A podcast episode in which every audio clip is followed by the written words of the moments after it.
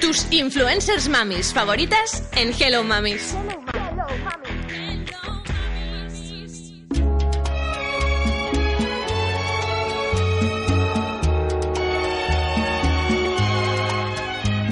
Igual que en un escenario, finges tu dolor barato, tu drama no es necesario.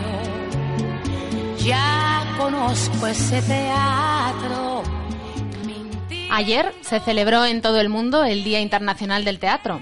Lorca, en una de sus mejores obras, Yerma, decía, las madres que tienen hijos suelen decir que envidian a las que no los tienen, pero es una envidia desde la felicidad. El poeta y dramaturgo ya nos dejaba entrever en 1934 el estigma social al que se ven sometidas las mujeres que no quieren o no pueden tener hijos. Y es que cuando cruzamos la barrera de los 35, en algún momento empezamos a escuchar la frase de venga, que se te pasa el arroz, es que no vas a tener hijos. Y es entonces cuando inevitablemente vivimos con la cuenta atrás pegada al vientre, lo queramos o no.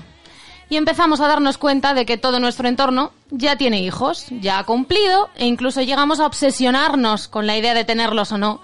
Y sentimos esa hostilidad del mundo que se ha transformado en un lugar fértil del que no formamos parte, voluntaria o involuntariamente. Encontraremos ese espacio interno, pero sobre todo externo, para decidir libremente sobre si queremos ser madres o no, si como en Yerma nunca o casi nunca oímos a mujeres madres hablar sobre su felicidad sin relacionarla con la maternidad. Soy Teresa Pérez y esto es Hello Mamis. Acuérdate que según tu punto de vista yo soy la mala.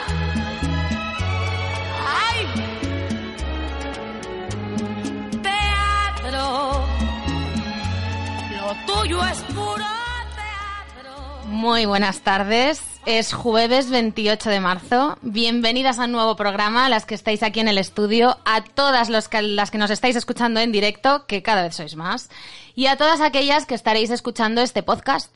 Aquí estamos de nuevo. Segundo programa de esta nueva temporada de Hello Mamis, que se ha mudado al formato radio, como sabéis. Hoy en esta mesa me acompañan de nuevo Lidia Bedman, ¿qué tal? Hola, ¿qué tal? Bueno, con muchas ganas. ¿Has podido escuchar el programa del otro día? Sí, la verdad es que me ha gustado y eso, que me he quedado con ganas y quiero más. Y estoy ahí, bueno, con- he venido con muchas ganas. Pues hoy a darlo todo, ¿eh? Tenemos también a Noemi misma. Hola, Noé. Hola, buenas tardes. Qué ganas tenía de volver. Oye, una cosa, sé sincera. ¿Qué te ha dicho tu marido sobre el programa anterior? Que por aquí tiene fama de ser muy crítico. Bueno, eh, creo que Borja es la persona más crítica, al menos con las cosas que yo hago, y sorprendentemente me ha dicho que le ha encantado. Encantado, pero literal. Encantado tengo con mayúsculas. pruebas. Sí, sí, sí. O sea, Bueno, encantado. Borja, gracias desde aquí. Esperamos que, esperamos que sigas siendo tan fan.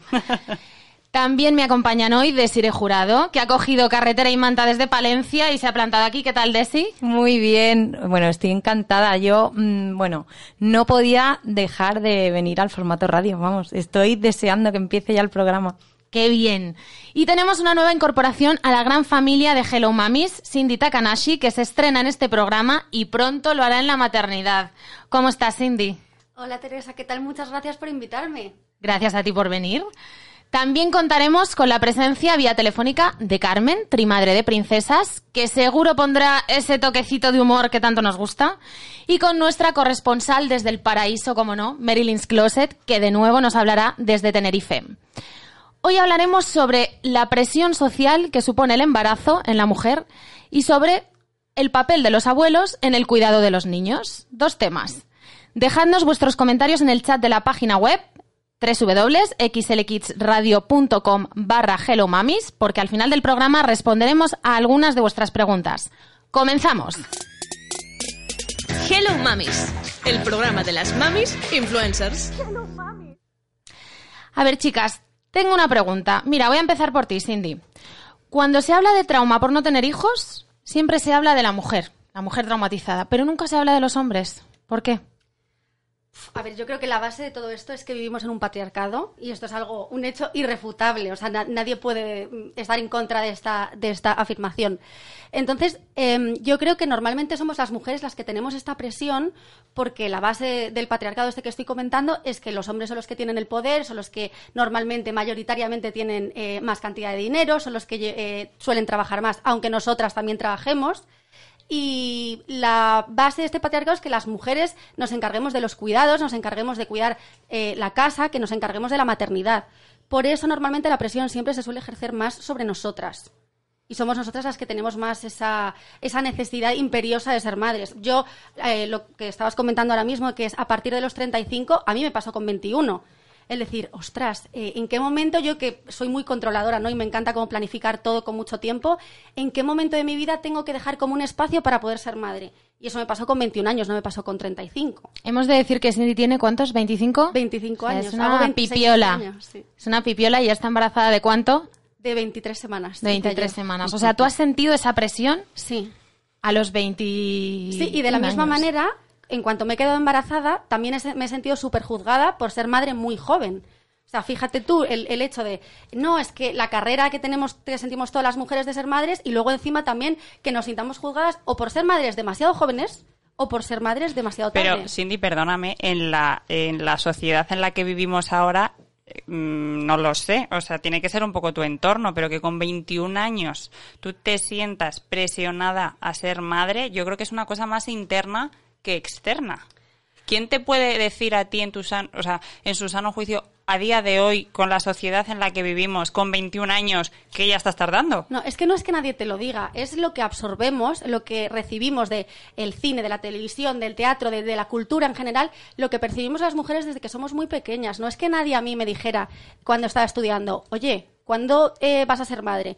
Sino que por todo lo que recibimos, yo internamente, y mis amigas igual, siempre nos hemos replanteado, vale, ¿y en qué momento, qué espacio tengo que dejar yo en mi vida para la maternidad?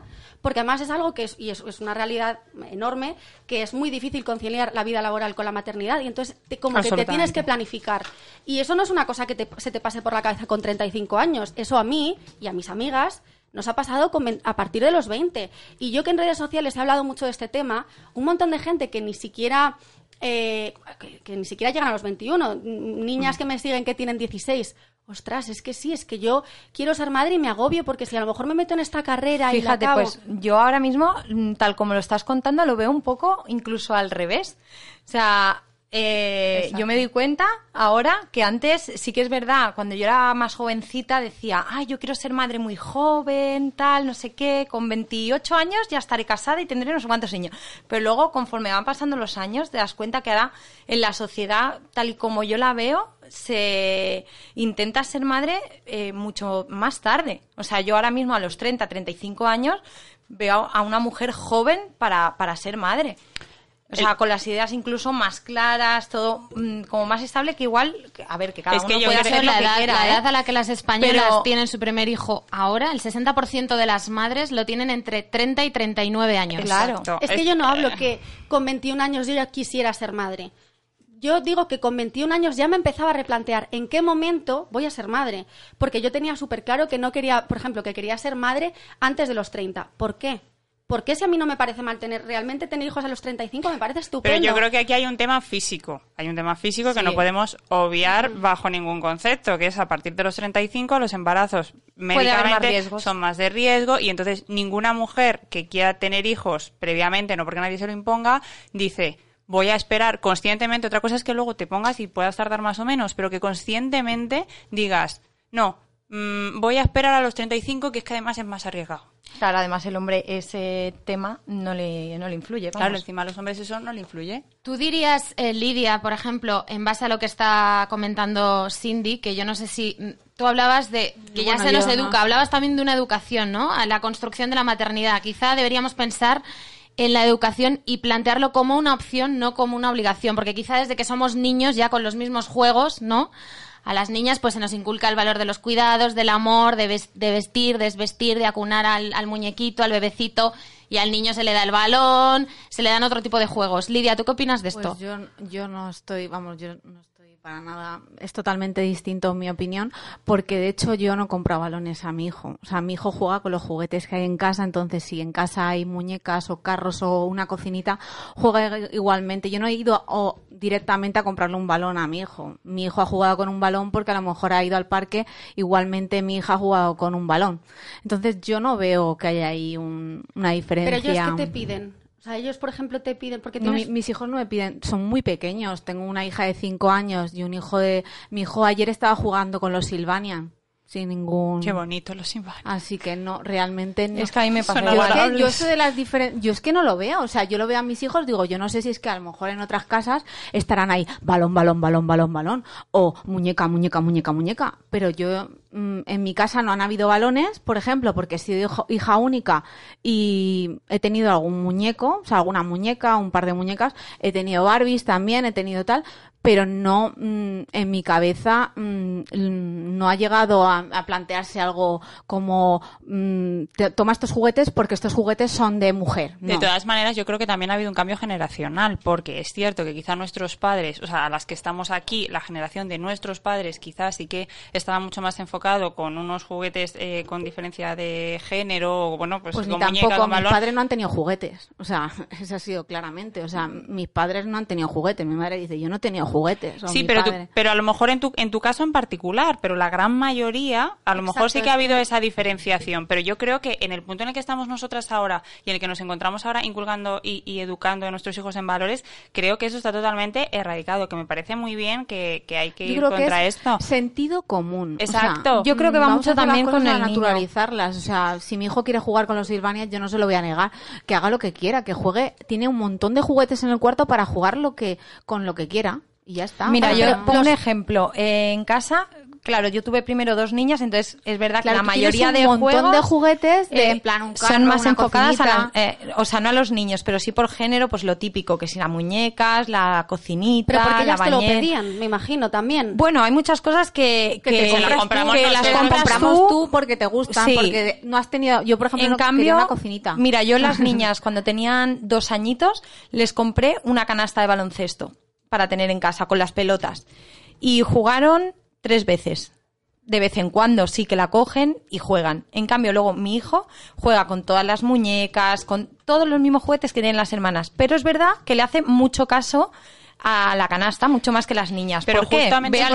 por, no, irnos de, por no irnos del tema, ¿no, no pensáis que, quizá, que antes lo, lo habéis comentado, quizá no es presión social, sino que es autopresión? Es decir, que viene más de lejos, que estereotipar, estereotipar el papel de la mujer y del hombre y de tener que lograr éxito en todas nuestras facetas de la vida, ¿no? El afán de, de si no eres madre necesitas ser que, que eres buena en otra cosa y, me gustaría que no tuviéramos que probar nada, que somos buenas en nada, quiero decir, pero viene un poco también del mensaje este que hay ahora de go for it, consíguelo, lucha por lo que quieres, si no lo consigues no eres nadie. ¿No creéis que está un poco relacionado con eso y que eso nos hace tener una autopresión? ¿no? Yo es que no sé, debo, debo de haberme eh, rodeado de personas que tienen una ideología totalmente diferente, pero eh, es cierto que yo tengo amigas que sí que se han sentido presionadas a decir, oye, mm, me estoy acercando a los 35 o, o tengo familiares y, y incluso tengo una persona muy cercana que mm, eh, ahora mismo no tiene pareja por privacidad no voy a decir su nombre, pero seguramente si nos está escuchando, que me está escuchando, sabrá quién es, que, me, que, que, lo hablamos habitualmente y dice, si a los 35 no tengo pareja, voy a ser madre soltera. O sea, es verdad que es que se ponen, pero, esto es una cosa autoimpuesta. O sea, nadie ha hablado con ella para decírselo. ¿Y crees que eso es instinto maternal? ¿O, es, ¿O es algo que, que una se, se, fija como un objetivo mental, no? Tengo que llegar a cierta edad, tengo que, hacerlo. exactamente, es como que dices, mira, si no llego a esta edad y no he tenido hijos, o sea, tengo que tener a toda costa porque me voy a sentir realizada. Y ese yo creo que es el error, que bueno, no sé si lo veremos un poco más adelante, pero mm, ser madre o no ser madre tiene que nacer desde dentro, o sea, nadie te lo puede imponer y es una cosa que, que es muy seria y no vale luego decir, eh, es que a mí la sociedad me lo ha impuesto y ahora estoy sufriendo porque tengo hijos. No, perdona, o sea, para tener hijos, mm, creo que todos sabemos cómo se tienen los hijos, o sea, nadie quiere tener hijos sin querer. O bueno, a lo mejor sí, pero si, si conscientemente los tienes y luego mm, no te sientes realizada o tal, no le puedes echar la culpa a la sociedad de esto. A ver, la sociedad por naturaleza siempre tiende a preguntar sobre cosas. En plan, si tienes pareja es cuándo te vas a casar. A la que te has casado es cuándo vas a tener hijos. Cuando has tenido el primer hijo ya te están diciendo, ¿y cuándo le vas a dar el hermanito? O sea, la sociedad en sí siempre tiende a, a- a preguntar A ese tipo de cosas, a imponerte paso, el siguiente paso. Exacto, ahí es cuando entras tú en ti misma y saber realmente lo que quieres. Pero yo me planteo... ¿Creéis que, ¿creéis Perdón. que una mujer por ser madre tiene un mayor reconocimiento social? Por Mm, ejemplo, con no. los hombres no sucede lo mismo. Para el hombre el hecho de ser padre no es constitutivo de su identidad, como si ocurre con las mujeres. A ver, Creo por que- supuesto que gana puntos como, como mujer. Y es que eso es así. A ver, yo, por ejemplo, antes de quedarme embarazada he tenido dos abortos espontáneos y me dijeron, eh, va a ser muy complicado que te quedes embarazada, seguramente te vas a tener que someter a tratamientos de fertilidad. eh, y al final ha sido sin buscarlo. O sea, que imagínate, lo digo por si a alguien que nos está escuchando le ha pasado algo eh, como a mí, que tenga esperanzas, porque después a mí me ha venido solo. Pero el caso es que cuando a mí me dijeron, em, te va a ser muy complicado ser madre, ahí es cuando yo, sin querer, tampoco es una cosa que haya pensado conscientemente, pero dije, qué fracaso. Qué, qué fracaso como mujer. Y no digo que lo pensara conscientemente, pero en el fondo lo sentía. ¿Sabes? Entonces es como, realmente, claro que cuando eres madre cumples puntos como mujer, como- de lo que se espera de ti como mujer. No digo nuestro marido, no digo Pero nuestras ¿quién amigas. lo espera? La sociedad. La sociedad espera de ti que como mujer tengas Que madre. seas, Pero es que que la seas sociedad- madre, no. Yo creo que no. Pero Bueno, es que no la sociedad no, es no lo veo así. ente- Yo tampoco. O sea, es que, es que tiene que ser una cosa tuya, o sea, personal. Claro, Nadie, si yo, quiero ser madre, soy yo la que quiere ser madre, no que la sociedad me quiera hacer a mi madre. A ver, la sociedad quiere hacerte a ti madre porque es lo que, o sea, partimos de la base que de lo primero que he dicho al principio del todo, que vivimos en un patriarcado. Y esto ya no es que me ponga a hablar de feminismo ni nada.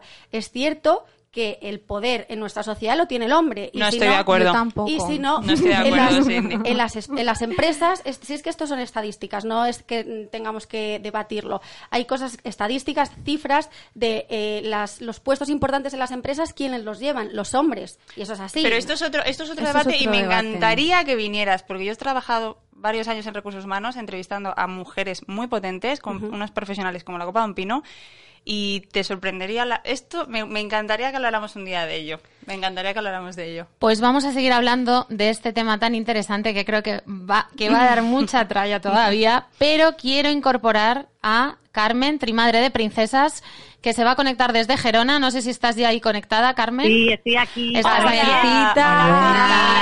te echamos de menos. Quería aquí. verte yo por aquí, ¿eh? Ay, bueno, para la próxima. Bueno, Carmen, una pregunta. ¿Tú crees Dime. que todas las mujeres tienen instinto maternal? ¿Tú crees que eso va con la mujer? No, no, no, no, no, no, no, para nada, para nada. Es más, yo muchas veces, igual cuando subo algún vídeo, ¿no? Me dice, jo, eh, no tenía instinto maternal hasta que he visto a tus hijas, ¿no?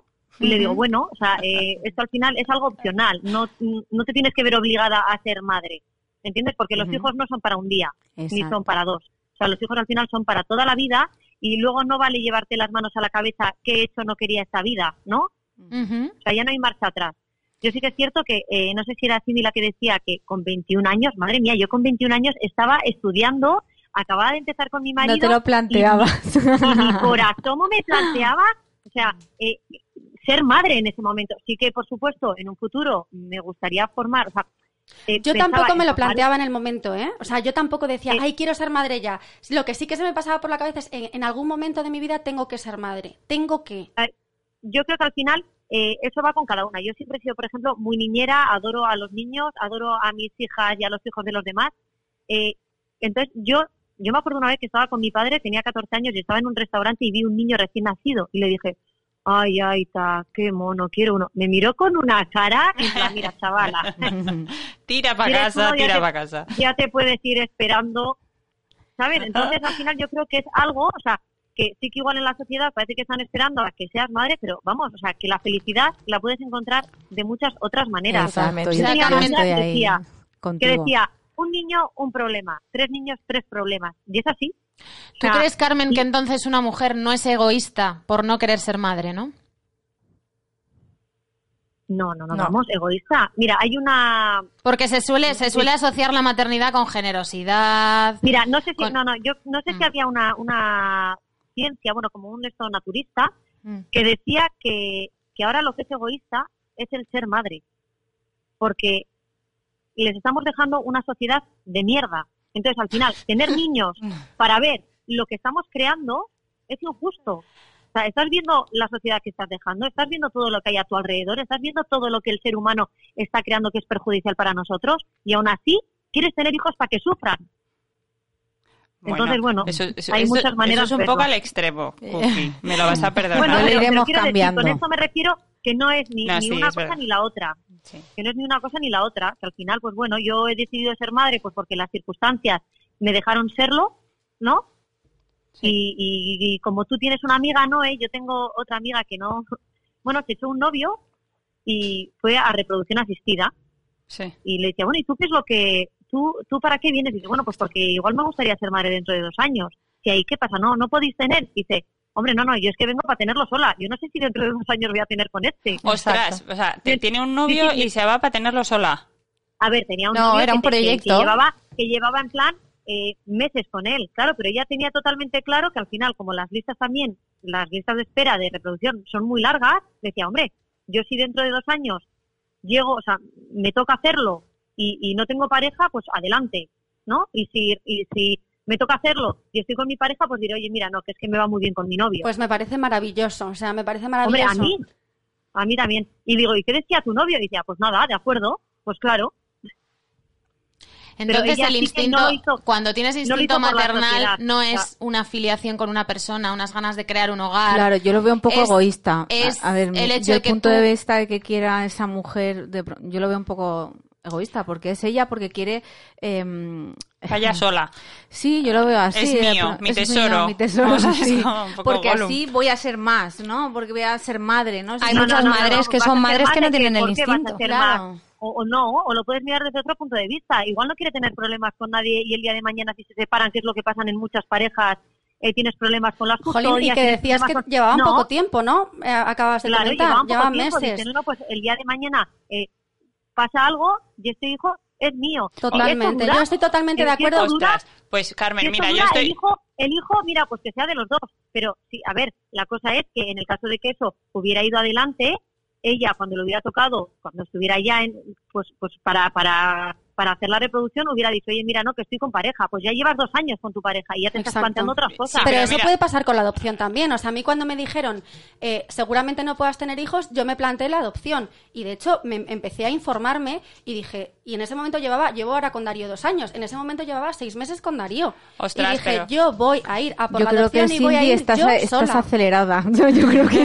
No, pero me parece maravilloso porque la maternidad, sí, siempre se, siempre se escucha, es algo de dos, es cosa de dos. No, la maternidad es cosa es mía. que parece, Hombre, Claro, hombre, es cosa no de sé, cada yo uno. a mí me encanta para mi tener mater- un Yo creo que la maternidad es muy, es muy, eh, no individual, no. Eh, pero quiero decir, al final la maternidad la lleva cada uno como yo, pues porque tengo a mi marido, tengo a mis tres hijas y nosotros hemos formado una familia. Maravilloso Pero hay gente también. que es madre soltera y ha Chicas. formado Claro. su familia con su hija y hay gente eh, que pues es una mujer y un hombre y otro dos mujeres y al final la maternidad de cada uno es de cada uno, quiero decir.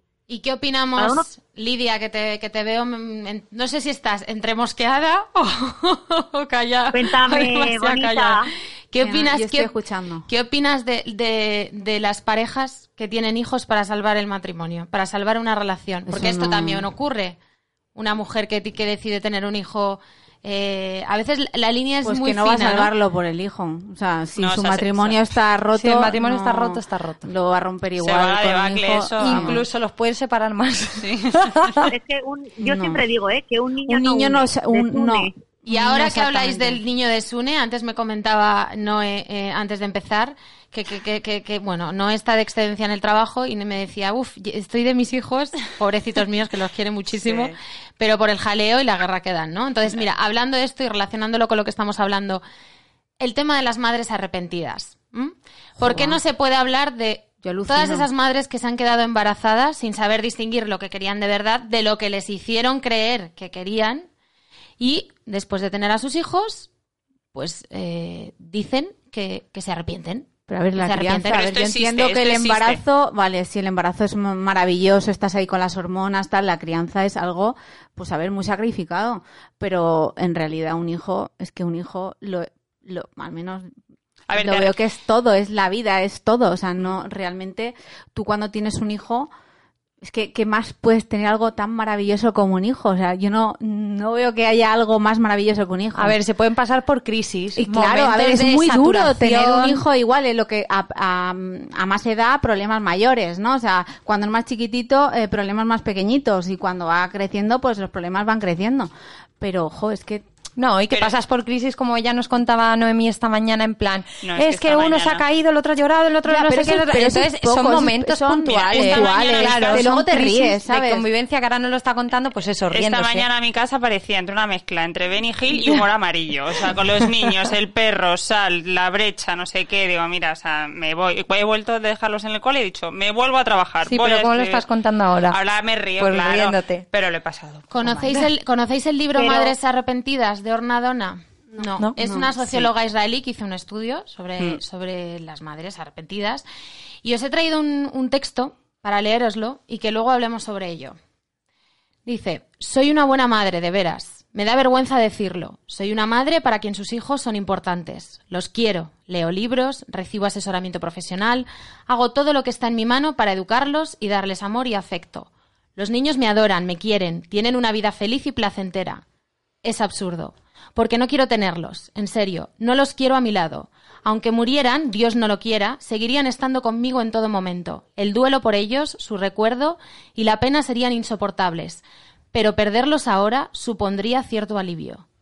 Pues yo Esto es creo muy que está duro. de psiquiatra. Muy fuerte. O sea, Ya está. señora que se Eh, trata. Directamente, parece- que se trate. muy, muy, Muy fuerte. Muy fuerte. fuerte. O sea, porque yo entiendo que haya madres que tú digas, o sea, yo haya madres que tú igual les preguntas ahora, sabiendo todo lo que sabes ahora y todo lo que ha conllevado tener hijas, ¿volverías a tenerlas? Y hay gente que te dice, ahora mismo si lo sé, no hubiera tenido los hijos. Bueno, ¿Vale? pero es respetable, Pero vale. bueno, pero es respetable. Pero el decir, eh, Que aunque ahora no, No, estén tan sí, sería un alivio. Exactamente, me te parece- quedas Pero como- ha dicho, no ha dicho que sería un que alivio esto- como tal. Ha dicho que pasaría un duelo horrible, que sería horroroso, que lo pasaría fatal. Pero que al alivio. final, que al final pero que la pero aliviaría también me parece algo muy fuerte y me parece, Muy o sea, me fuerte parece para pero que- en el para- fondo, para que Carmen, trate, ¿no pensáis que es un que feeling, que es una tratar, sensación que está teniendo, que lo que estamos Yo haciendo simplemente es prohibir pienso- que ponga en voz alta esa sensación porque la está teniendo, es inevitable, es, una, cosa que le está ocurriendo. No tendrá instinto, que pero niego- Pero a ver, yo no niego que esa mujer esté sintiendo eso. O sea, y me parece libre de que lo sienta al final. Coño, lo estás sintiendo y lo estás expresando. Pero vete a tratarte. Claro, eso, Carmen. Yo, la invito a eso. Pero sí. porque, porque, o sea, lo primero que está sufriendo es ella, porque si ya la maternidad queriendo a tus hijos por encima de todo y tú sintiéndote realizada como mujer es dura, Hombre, si ya, encima, no creo de que verdad, haya o nada sea, peor, no es, Uf. pero es que no creo que haya nada peor que el que un hijo se vaya antes que el padre. Quiero decir, o sea, el, el que un padre pierda a sus hijos. Es, O es no- antinatural, hay- es antinatural y tiene que o sea, ser es horrible. antinatural. No, no. Y me está diciendo ella que pasaría ese duelo, pero esto aún así se sentiría aliviada. Estás Yo creo que es un, problema de, de falsas expectativas, de Yo- pensar Yo Yo pienso una pienso que esta mujer lo que le pasa es que no tiene instinto y- maternal, o sea, no lo tiene, pero pero está para tratar, o sea, esas, ese comentario, ese tal, ¿no? Bueno, Pero- pero hay gente que tiene hijos sin instinto maternal y luego le, le, viene. le sí, claro, Vale, y, mí- no piensan de esa manera. A mí me gustaría, ya que estamos sacando este tema, hablar de lo del instinto maternal, porque es que eh, es algo que siempre se suele escuchar de, de toda la vida. Se escucha el instinto maternal, el instinto maternal, y es algo que científicamente se ha demostrado que no existe. O sea, el instinto maternal no existe. Hay una eh, filósofa francesa que se llama Elizabeth Badinter, creo, que escribió un libro hace 35 años que se llamaba la mujer y la madre. No, Ah, el, el de la historia de. Creo que se llama la his- la historia del, del amor de- materno o algo por el estilo.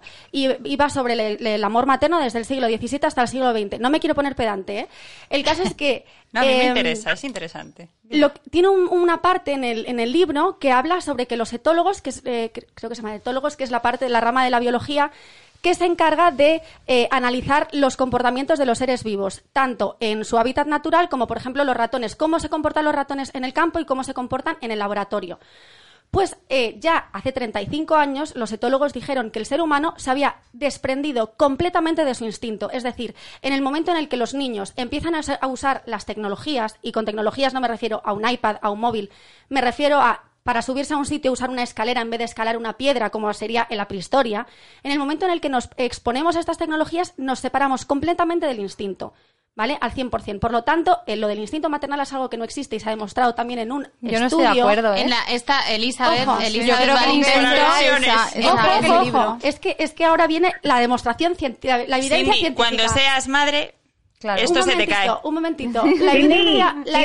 científica dice, un segundo que simplemente quiero decir este dato. Se hizo un estudio súper guay eh, sobre, el, bueno, normalmente los instintos, bueno, el instinto maternal es como una sensación de mucha alegría y se suele medir con los niveles de Es algo oxitocina. ani- animal, o sea, es que son Se- no, no, sí, sí. sí, Es que no se algo- puede Es algo explicar. animal, es algo animal, por Es supuesto, que es pero que el ser humano se ha animal. O sea, desligado tú cuando completamente. seas ma- o sea, cuando seas madre, en el momento que eres madre y das vida, o sea, es que te brota, Vas- te vas sale. justo, cuando eres madre, cuando eres madre y ya se te elevan muchísimo los niveles de oxitocina, pero ese instinto maternal, ese reloj biológico que se tendría que encender en algún momento de nuestra vida, no pasa hasta que no te rodeas de otros niños, hasta que tu hermana no tiene un hijo, hasta que tu prima no tiene un hijo, hasta que no te rodeas con, con otros bebés. Sí, la, la- Ah, pero eh, entonces es- ahí de hecho ahí es ya lo que yo os decía de instinto maternal. lo que yo te decía Hombre, de estas- realmente ese claro. instinto maternal es simplemente un chute de oxitocina que no le pasa nada más a las madres. Le pasa a las madres, a los padres, a los abuelos, a los tíos, le pasa a todo el mundo alrededor.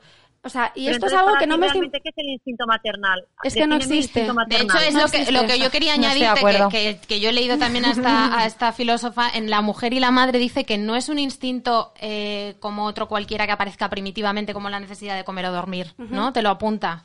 Que no es un instinto como tal, que aparece cuando efectivamente empiezas a, a socializar. Bueno, pero hay gente que se obsesiona Pero con el tema, es que ¿eh? entonces, yo, ¿qué es? O sea, me gustaría saber cuál es la definición de instinto maternal. Es que no, para mí, ¿te, te refieres que qué significa para mí? No, no, no, ¿qué significa? O sea, el significado, ¿no? Porque sí, estadísticas, no sé qué, el estudio tal, vale, pero instinto maternal, ¿qué es? Porque para mí instinto maternal es el ver a un niño y el Claro, decir, Es que es un "Coño, término me que ser es que es un- madre". es un O sea, término que ni para siquiera- mí es eso. De hecho, eh, Cindy, te invito a que dentro de, ¿cuántos? ¿Seis meses? Sí. Me- Vuelvas aquí y nos comentes si ha Totalmente. cambiado un poco el feeling No, no. con el instinto Por maternal. supuesto que habrá, cam- por supuesto que Totalmente. habrá cambiado te porque que ya vas a mi- flipar. O sea, Sí, en el momento Pero que nazca vamos. tu hijo va a ser ¡buah! Pero ¿sabes? Lidia, no, no, no nos Es estamos entendiendo, una- no estoy diciendo que no exista, que no se vaya a que despertar algo en aparece mí. después, que no es Yo una digo cosa que, que uno nazca con en el momento, o sea, de hecho, en el estudio este que os estoy diciendo, se hace, eh, la oxitocina se suele medir muy bien en la saliva. Y se hace un estudio, se expone a, diferentes niños, a, a, bebé- a muy bebés, se le pone delante de sus abuelos, de sus padres, de sus tíos, todo hombres. Y el nivel de oxitocina se dispara exactamente igual en los hombres que en las mujeres. Por lo tanto, no estaríamos hablando nada más de instinto maternal, estaríamos hablando de instinto familiar. O sea, Cindy, que para ti el, el instinto maternal, sí, a ver, para que yo me quede claro, para ti el instinto maternal aparece después de dar a luz y Sí. no antes. Sí, Bueno, sí, sí. Por no, ahí estoy, no estoy de acuerdo, nada. no lo sé.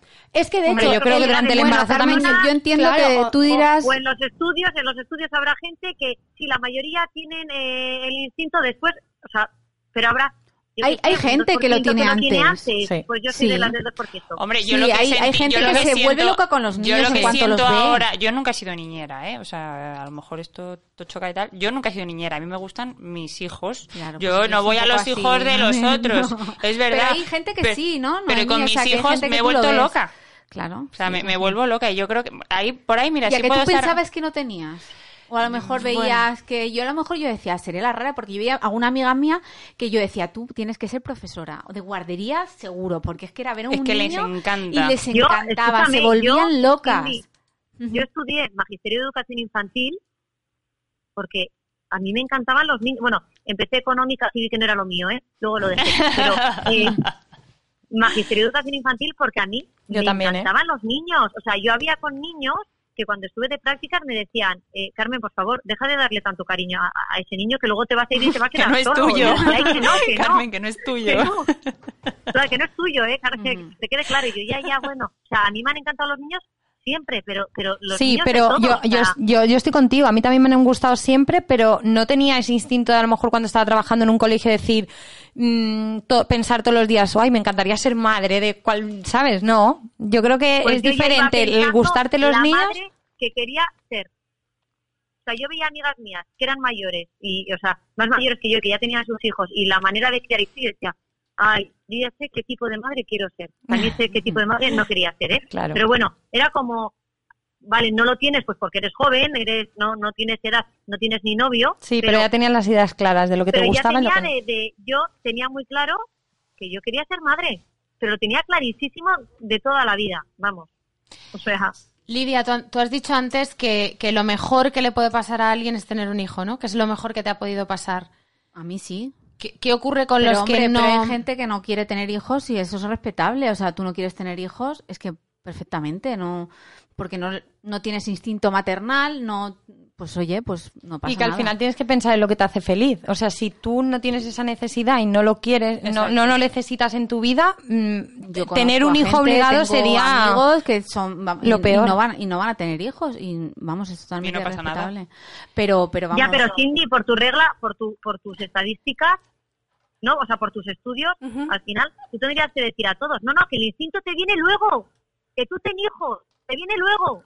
No, no, no. Vamos a ver, tú puedes tener clarísimo ¿No? que no quieres tener hijos y luego puedes tener ganas. A ver, a ver, yo por ejemplo, cuando me he quedado embarazada me he dado cuenta de que es una farsa todas las cosas que te venden del embarazo, porque te venden una conexión espiritual, energética, mm, yo qué sé, Joder, o sea, pues yo era super yo era superwoman o sea yo, Yo lo de no, ser embarazada era la mujer superwoman del momento Pues Yo- a mí a me mí me vendieron con que iba a tener una Yo- conexión no. con mi hija increíble. Una conexión yo, pero es la sensación que tú tienes la energía que, que Yo no. tienes. Uy, pues a mí me la eso no lo- quitaba. eso no lo Yo lo que digo es que cuando yo eh, de repente me quedo embarazada y empiezo a investigar sobre maternidad, empiezo a seguir a un montón de mami bloggers y digo, uy, el embarazo tiene que ser algo maravilloso. No, no lo es. O sea, Porque no me seguías a mí para los mí- míos. Claro, hay gente que le, Vale, que le va lo que te súper mal y además se tiene que hacer reposo y a ver, es que un embarazo, eh, a ver... A eh, ver, yo recuerdo mi embarazo no también con hablando de miedo. ¿eh? No yo no disfruté el embarazo casi hasta el final. O Yo estoy hablando del, del tema conexión, del tema energético, que es que hay como hay No. un aura alrededor del embarazo que siempre se vende, que es que es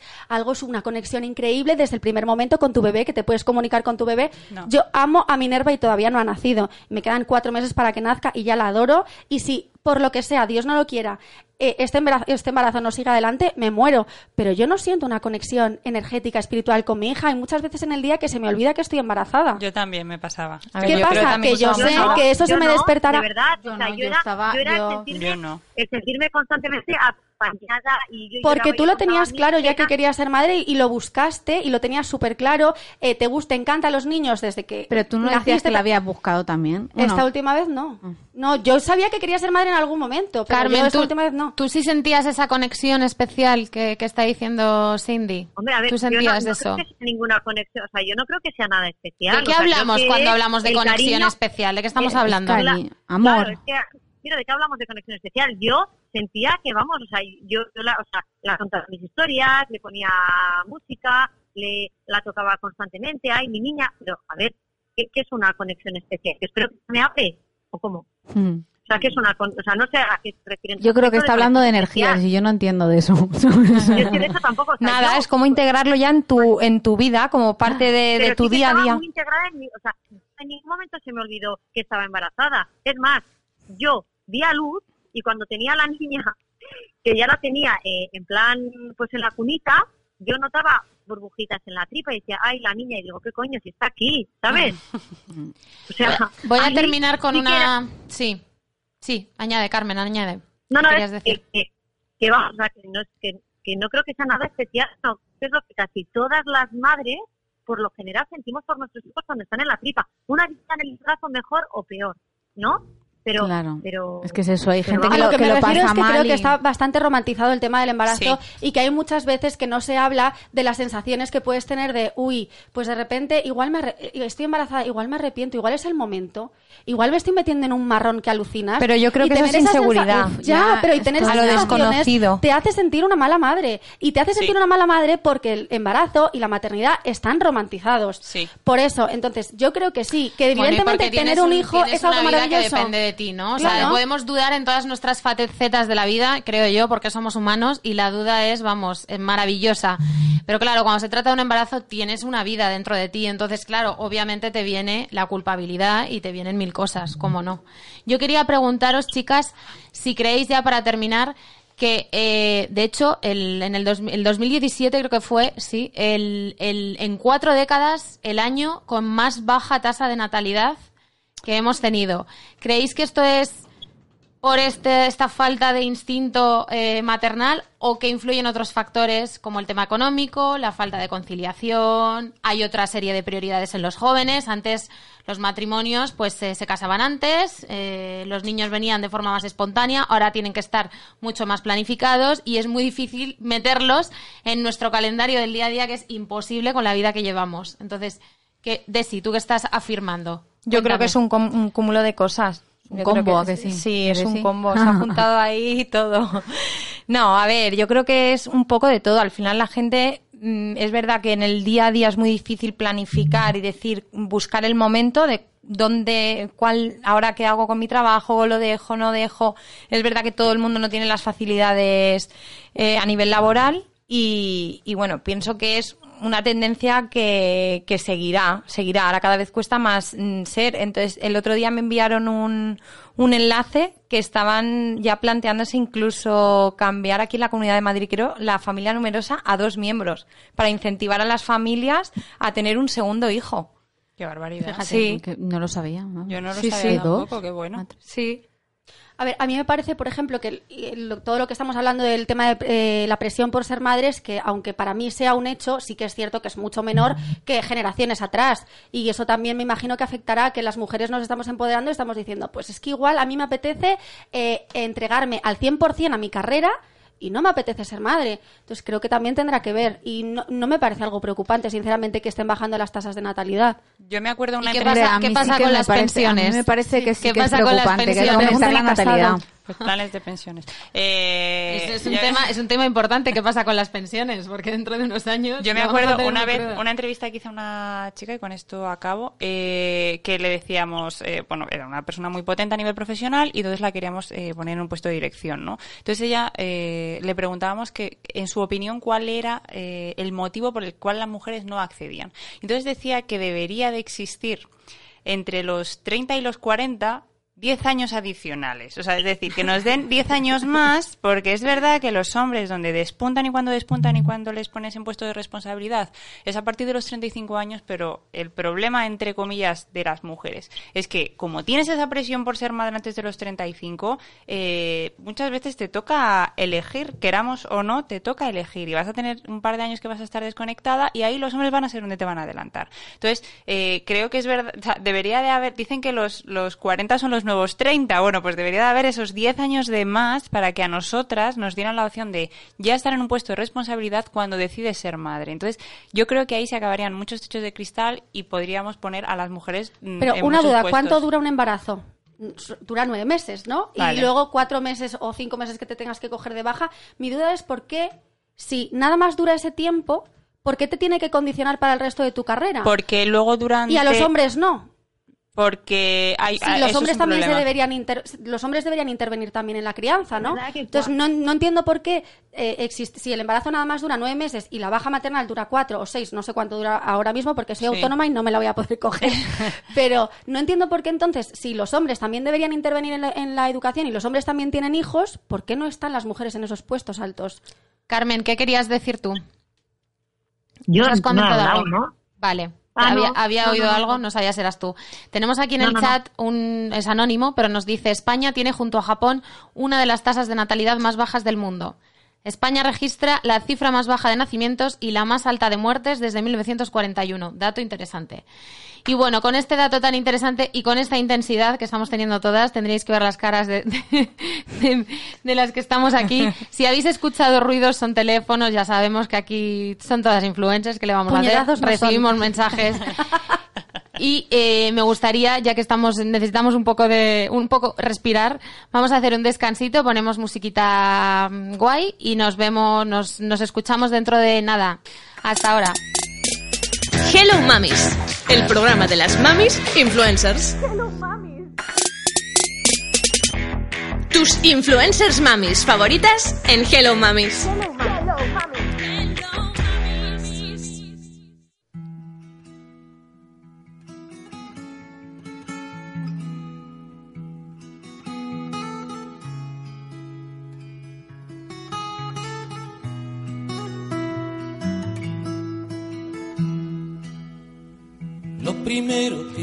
Antes, por lo general, los abuelos gozaban de una mayor independencia y era elección de ellos tener un papel más activo en el núcleo familiar.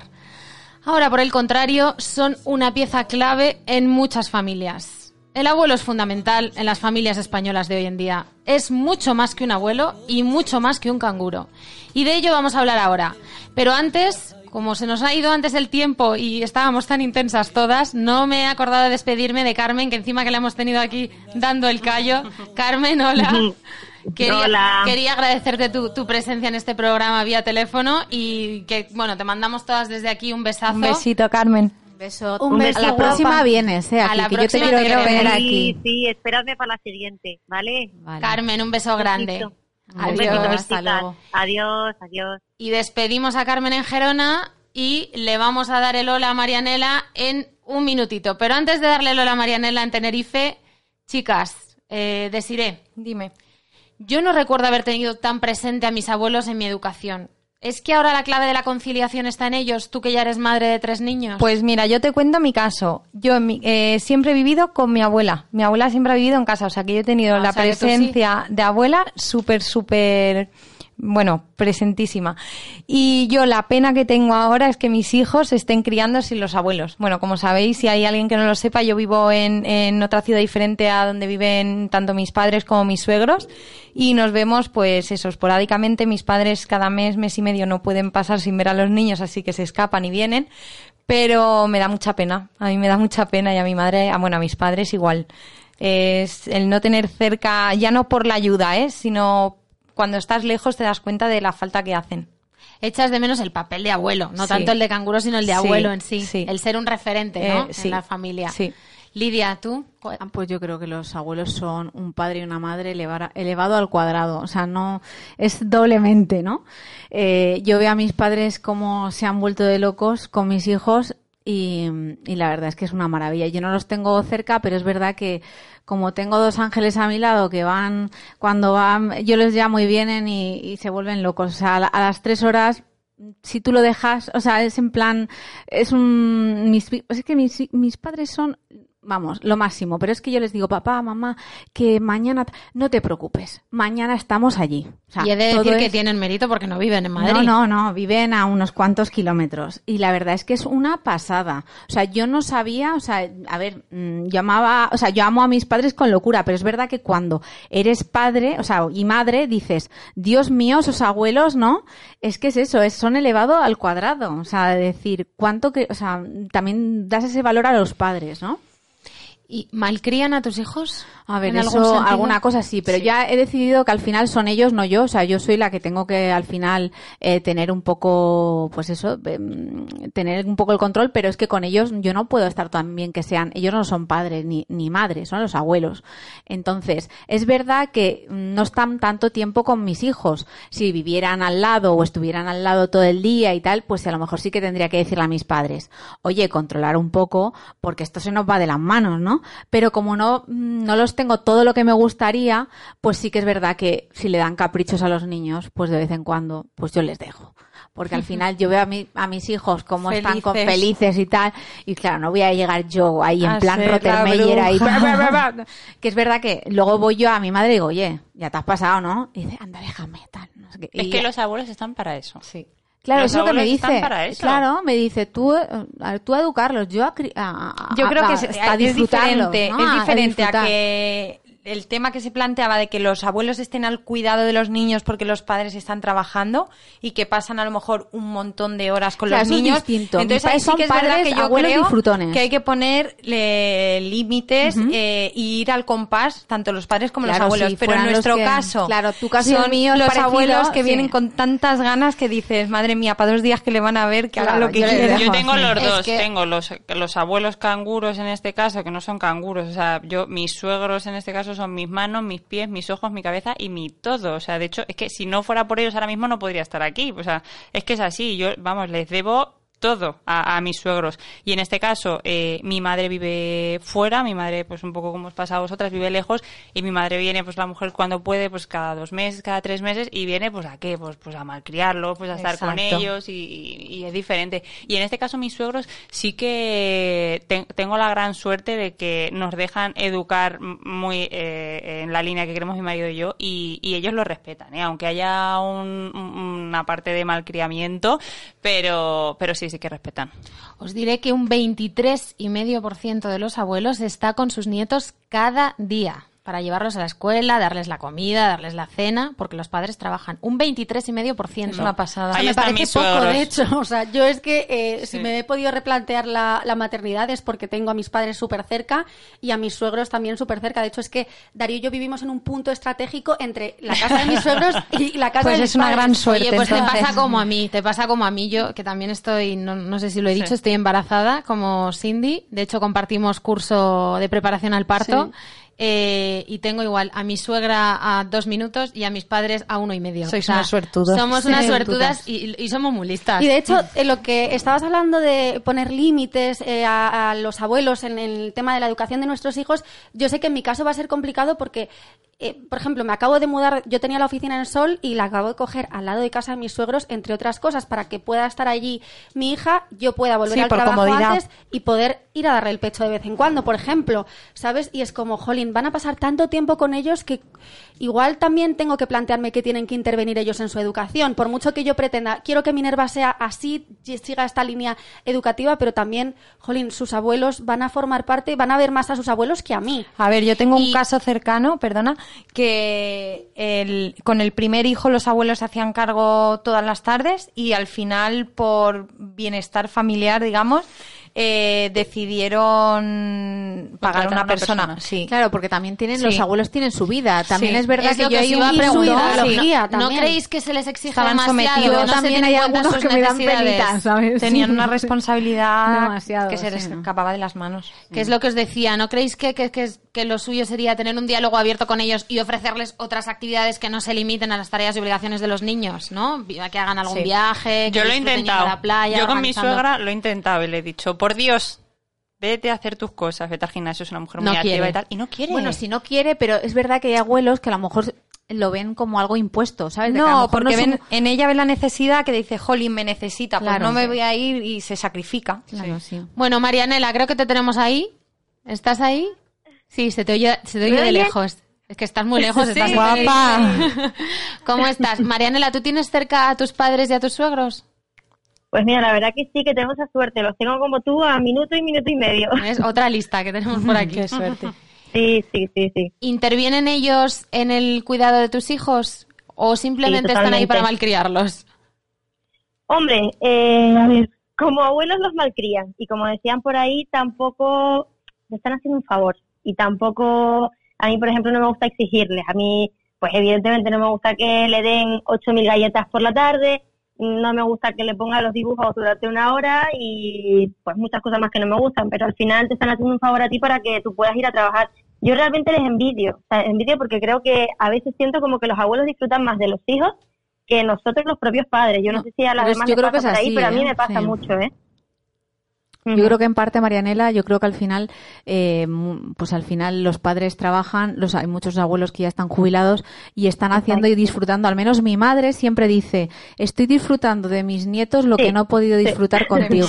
Y de hecho Pues ha sido muchas veces el mismo, reflejo sí. de decir, oye Lidia, eh, déjalo. O sea, yo eh, Sí. cuando me, po- me ponía a trabajar las tardes, las trabajaba, me ponía, bueno, como autónoma, eh, las horas eh, no tenía horario. O sea, yo me ponía a trabajar y por las tardes seguía trabajando, recogía a mis hijos y seguía trabajando en casa. Y veía a mi hija. Jimena que me tiraba de mí, de mi brazo, de mi pierna, de tal, mamá esto, mamá lo otro. Hasta que un día mi madre me dijo, eh, Lidia, cuando llegas a casa, deja el teléfono en un lado, a las 5 de la tarde, estate con tus hijos hasta que se acuesten. Y cuando se Pues sí, acuesten, yo creo que tu madre, lo tu que te dé la gana. se llevarían bien, ¿eh? Pero, y, y no, y es que es así, y ahora disfruto y estoy por con ellos el 100%. De hecho, Sí. cuando a lo mejor tengo que irme a alguna cosa por la tarde, sufro porque no estoy con Sí. ellos, porque es mi rato de, de estar con ellos. Y, y yo creo que hay veces que hay que escuchar un poco a las madres. Y en mi caso, mi madre está disfrutando de mis hijos lo que no ha podido disfrutar conmigo porque me dejaba a las 8 de la mañana y me recogía. Eh, en mi caso, yo me iba hasta con la de la guardería y mi madre me recogía en la casa de la de la guardería porque era la última de la guardería. Sí, Así pues que tiene esa yo, lástima o sea, y yo estoy pues intentando hacerle un poco de caso. Exacto, pues ahí estamos todas, yo creo.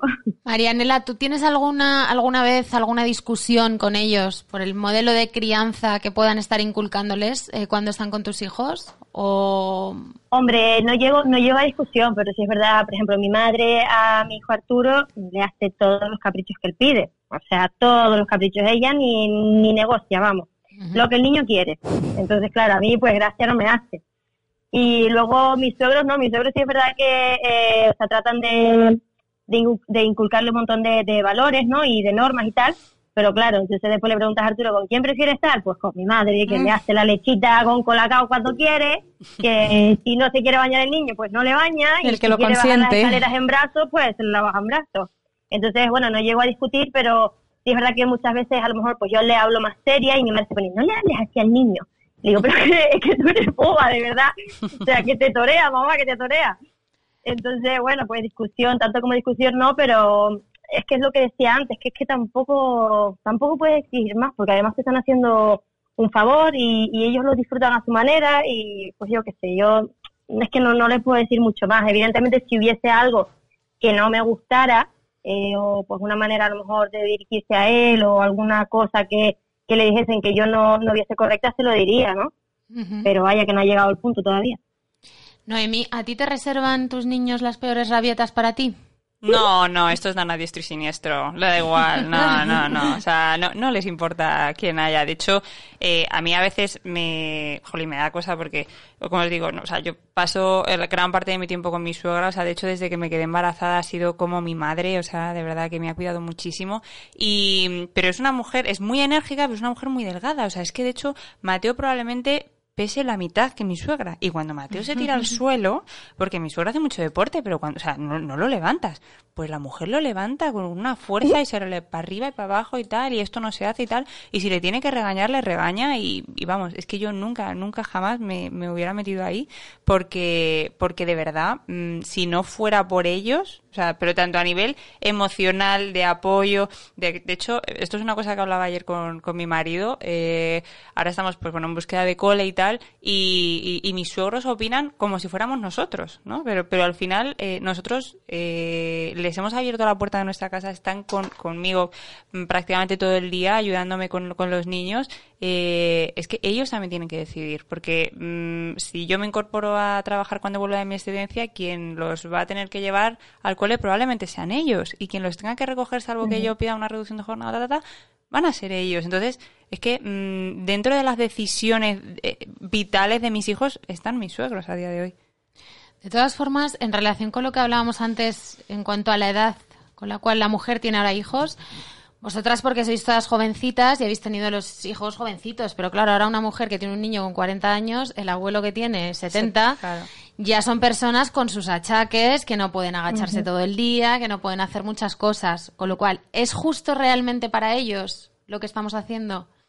Justo, mm, pues no lo sé, pero tú De quitas a hecho, mi es cuando, suegra. jus- cuando se jubilan y es cuando más pueden disfrutar de viajar, de sus vacaciones por ahí, de, de- bueno, de hacer lo que quieran. Que a lo mejor lo que quieren es cuidar a los nietos, efectivamente, yo creo pero que ellos lo hacen encantados. o sea. A ver, yo ahí tengo mis más y mis menos, porque yo siempre tengo la mochila de culpa, siempre, con, con mis suegros, porque pienso, jolín, se lo estoy dejando, y es que siempre pienso lo que dices tú, Teresa, digo, jolín, es que estos hombres que ya han trabajado toda su vida y tal, que ahora tienen tiempo para disfrutar, para salir, para viajar, tal, y los tengo aquí conmigo. Igual en el momento que se convierte en una obligación más que en el placer Claro, de no, no. disfrutar de los niños, ahí es cuando ya te entra o pueden sentir la carga, ¿no? Al- O la creo culpa, yo, ¿no? o, la- o el sentimiento ese de culpa o, o tener una responsabilidad que quizás no les toque.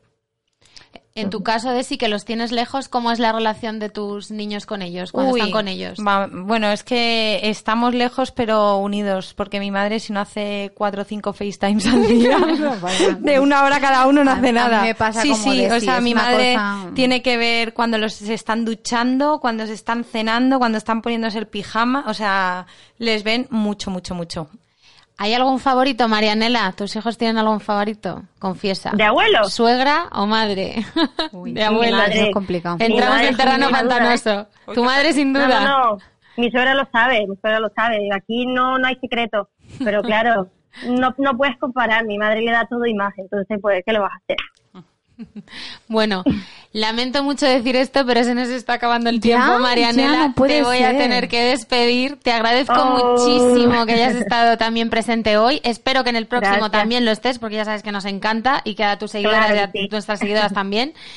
Y nada, que te mandamos un beso grande Un desde besazo, aquí. guapísima. Muchas beso. gracias. Un beso. Adiós, chicas. Nosotras, chicas, vamos a hacer un nada brevísimo descanso y en nada de tiempo estamos aquí de vuelta. Hello Mamis, el programa de las mamis influencers. Tus influencers mamis favoritas en Hello Mamis. Ya estamos de vuelta y ahora viene ese momento que tanto nos gusta a todos y a todas, que es el momento de las preguntas y respuestas. Es tiempo de preguntas y respuestas. Esas preguntas que nos hacéis por vuestras redes sociales y que y, y no podemos dar respuesta a todas, pero sí que elegimos algunas y poco a poco las vamos a ir respondiendo. Y vamos a empezar en esta ocasión por Desiree Jurado. Vamos allá. Desi. Te dicen, te sigo desde hace tiempo y siempre me ha dado envidia el hecho de que puedas educar a tus hijos en contacto con la naturaleza al ser de Ibiza. Yo no tengo muchos recursos y no puedo hacerlo. ¿Tienes algún consejo para que pueda ofrecerles en su educación ese contacto de otra forma? A ver, el contacto con la naturaleza, al final cada uno mm, haciendo pequeñas cosas, sencillos gestos, mm, eh, da igual donde vivas y tampoco tiene un coste. Vamos, te puedes organizar un picnic, un plan de tarde con la Ibiza, familia, ¿no? no te hace falta irte a Ibiza, vamos, que yo en invierno vivo en Palencia y hace muchísimo frío y aún así seguimos buscando planes para disfrutar en familia y al al aire libre. Creo que eh, es priorizar y buscar los recursos que te ofrece el sitio donde vives. Lo que pasa que, hija, Hombre, lo de Ibiza a ver, también te digo, todos. ya. Sí, a mí también. Estoy deseando que llegue el verano ya. Noemí, te dicen, tengo una hermana de 14 años que sueña con ser influencer, pero no me gustan mucho los referentes que tiene. Yo te sigo desde hace mucho y me encanta lo que haces. ¿Me das algún consejo para que pueda ayudarla a conseguirlo? Bueno, lo primero, si tiene 14 años, que espere un pelín, porque está siendo demasiado, demasiado joven. Eh, ¿Quién lo decía hoy? He escuchado hoy a Marianela en los stories y decía que la palabra influencer a día de hoy tiene como una especie de connotación negativa y es verdad. No sé por qué, o sea, como la manera en la que se nos trata. Pero, pero yo, mm, a alguien que quiere ser influencer, mm, le diría que lo primero que tiene que hacer es no querer serlo. O sea, es decir, es que esto a veces llega y no llega. Tú puedes querer serlo y no puedes, y comunicas eh, de una manera que a lo mejor no llegas y luego por tu manera de ser o por tu manera de hablar, pues llegas. Es que mm, creo que esto va un poco dentro de cada uno. Entonces, si le gusta esto, pues nada, que estudie redes sociales, que estudie temas, bueno, que los niños ahora de 14 años, bueno, los niños no, adolescentes ya de 14 años, poco tienen que estudiar porque se lo saben todo. Yo lo que le diría es que mm, vaya a lo seguro, que estudie su instituto, su bachillerato, que haga la carrera que le dé la gana y que luego sea influencer. Si quiere, así si no le sale lo de influencer, tiene otra cosa más segura. Tú como las madres de los artistas, Ay, sí, que hagan todo menos, menos el tema del artisteo. Lidia, echo de menos tus tutoriales de IGTV. ¿Para cuándo otro? ¿Podrías hacer unos sobre consejos y planes para las vacaciones de verano? Bueno, la verdad es que se puede hacer bastantes cosas, pero es verdad que a veces que vamos con el tiempo ahí raspando. Pero sí, tengo pensado hacer cosas nuevas y yo creo que les van, a mis seguidoras les va a gustar. Y además el, el formato el de, de IGTV eh, está gustando y yo me veo al final eh, mucho más cómoda que en YouTube, así que yo creo que van a tener muchos más vídeos. Yo he visto tu tutorial de las ondas y me encantó. Pero yo no sé cómo ha podido ser que haya tenido, yo digo, yo, yo flipo cuando veo que ten- tiene tantas Yo lo y yo digo, madre mía, digo, si lo hice que estaba súper mala, estaba constipada y todo, y, y, y lo Pues hice te quedaron rápido. las ondas. Y, y lo subí. Lidia, tienes que subo. preparar uno de cómo preparar la maleta para un viaje. Para un viaje, pero de que Express. despedida, de Pues de con lo- niños. pues de lo que quieras. Porque yo ya sabes que yo al año tengo que salir con mis amigas, Sí. salir con mi familia y salir con mi marido. O sea, son las tres. Pues Pero- nada, uno de pues cada. tienes que hacer uno de, Uno cada, de cada. Una maleta para cada plan. Empieza por el de amigas y ya. Ese seguimos. repite más, más a menudo. sí. Pues nada, chicas, las que estáis ahí, estad pendientes del Instagram de Lidia, que tendréis próximos tutoriales en breve. Y por último, vamos con Cindy. Cindy, tú como te estrenas aquí hoy, no teníamos ninguna pregunta porque no estuviste en la temporada anterior, pero voy a aprovechar yo para hacerte una, ya que te conozco, te conozco desde hace poco, pero bueno, como he dicho antes, estamos en el curso de preparación al parto, que decir que lo hacemos con Baby Sweet, crack, crack número uno aquí, y eh, te quería decir, ¿cuál es el criterio, cuál es esa frase que tú tienes siempre detrás de todo eh, para estar, porque yo una cosa que me he dado cuenta es que tú estás muy segura de cómo quieres el parto y de cómo quieres todo, lo que quieres y lo que no quieres. Entonces, ¿cuál es el criterio debajo de todo eso? ¿Qué es lo que te anima? ¿Qué es lo que te alumbra a saber lo que sí y lo que no? A ver, eso de que tengo muy claro cómo quiero que sea mi parto, realmente. O, sea, ¿O es me- una impresión mía? eh, A ver, no, no es que son impresiones, que tengo muy claro que me da absolutamente igual cómo sea mi parto. Es decir, eh, yo no me quiero preparar nada más para que sea un parto natural o para que sea, o sea, bueno, para que sea un parto vaginal. Si resulta que al final termina siendo cesárea, o sea, yo quiero ir abierta a, a que puede pasar cualquier cosa. Lo que quiero es que estar preparada para cualquier cosa que pueda pasar. Eh, lo que hay detrás, básicamente, es que yo, eh, bueno, lo que decías antes, Noemí, del tema influencer, que es algo como que realmente no puedes buscarlo. De hecho, yo de repente me he encontrado con que tengo 70.000 seguidores y no entiendo muy bien por qué. Sé que empecé hace dos años porque dije que está hasta las narices de usar sujetador, que por qué usábamos sujetador, que cuál era eh, el, uso, si realmente yo no tenía pecho, porque todavía no estaba, bueno, me acaba de operar, y, empecé así y empecé a tener seguidores, seguidores, seguidores, y, y básicamente era porque reivindicaba y hablaba sobre eh, feminismo.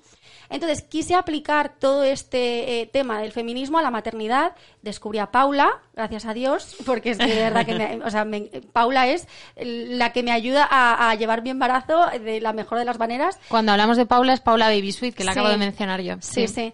Y, y quise aplicar todo el tema del feminismo a la maternidad y descubrí lo de la violencia obstétrica y es eh, todo eso lo que me ha llevado a decir, vale, me da igual cómo quiero que sea mi parto, pero o sea, hay cosas que sé que mm, sé lo que no quiero en mi parto. Sé que no quiero que decidan por mí, sé que eh, no quiero que me hagan prácticas que no tienen por qué hacerme simplemente por el hecho de eh, que sea más rápido mi parto, etcétera. Entonces yo creo que eh, todo lo que hay detrás ¿no? de mi filosofía de parto y de maternidad es el feminismo, básicamente. Pues nos ha quedado clarísimo en este programa a todas. chicas, creo que ya hasta aquí hemos llegado, hasta aquí ha llegado el segundo programa. ¿Qué tal, qué tal os habéis sentido? Muy bien. De maravilla. A mí se me ha pasado muy rápido. O sea, yo necesito por lo menos una hora y media. Se ha hecho corto, se ha hecho corto. Muy rápido. Muy rápido, pero, pero os voy a dar un regalito final, como os dimos en el primero y que lo vamos a tener todos los días. Y es ese alegato final, ese monólogo final, que en esta ocasión lo va a hacer Noemi, que no sé qué nos tiene preparado. A ver, a Noemi, ver. ¿estás lista? sí. ¿Sí? Venga. Vamos allá. Vamos allá. A ver, yo creo que la sociedad en sí tiende a llevarnos a los extremos, tiende a llevarnos a los blancos y a los negros, pero existe una amplia gama de grises, que es la verdadera realidad de nuestra vida. Y esto sucede en todos los ámbitos, y cómo no, en la maternidad. Creemos que nos hacen pensar que si no somos madres no seremos nada. Esto ocurría en tiempos de Isabel la Católica, me lo vais a perdonar, y no hace muchos años en nuestro país, pero a día de hoy somos soberanas y dueñas de nuestra vida. La llegada de la maternidad en muchos casos no se elige, llega en el momento en el que menos te lo esperas y esto no tiene que ser un drama. A veces también preparas y esperas todas las circunstancias y la maternidad no llega. Esto es en lo que tiene que trabajar la sociedad para que no sea un apocalipsis en la vida de nadie. Con todo esto, ¿qué quiero decir? Pues que la maternidad necesariamente no tiene por qué ser la felicidad y la realización de la mujer en esta vida. A mí mis hijos me hacen inmensamente feliz, y yo así lo transmito, pero asumo que no va a ser siempre en todos los casos. Ahora mismo en la sociedad hay infinitas opciones para ser feliz. Y a ti que me escuchas, solo te voy a decir una cosa, sé lo que tú quieras cuando tú quieras. Pues a ti que nos escuchas, hasta aquí hemos llegado. No olvides escucharnos todos los martes y jueves a las dos y media, que aquí estaremos. Y no olvides mandarnos comentarios, preguntas o sugerencias que creas oportunas a través de nuestra página web y a través de nuestras redes sociales. Ya sabes, lo que queremos es mejorar, mejorar el programa, siempre. Mientras tanto, como siempre, cuidaos y mimaos mucho. Hasta pronto. Hello Mamis es un programa de Belleville Agency, Harold Entertainment y XL Kids Radio.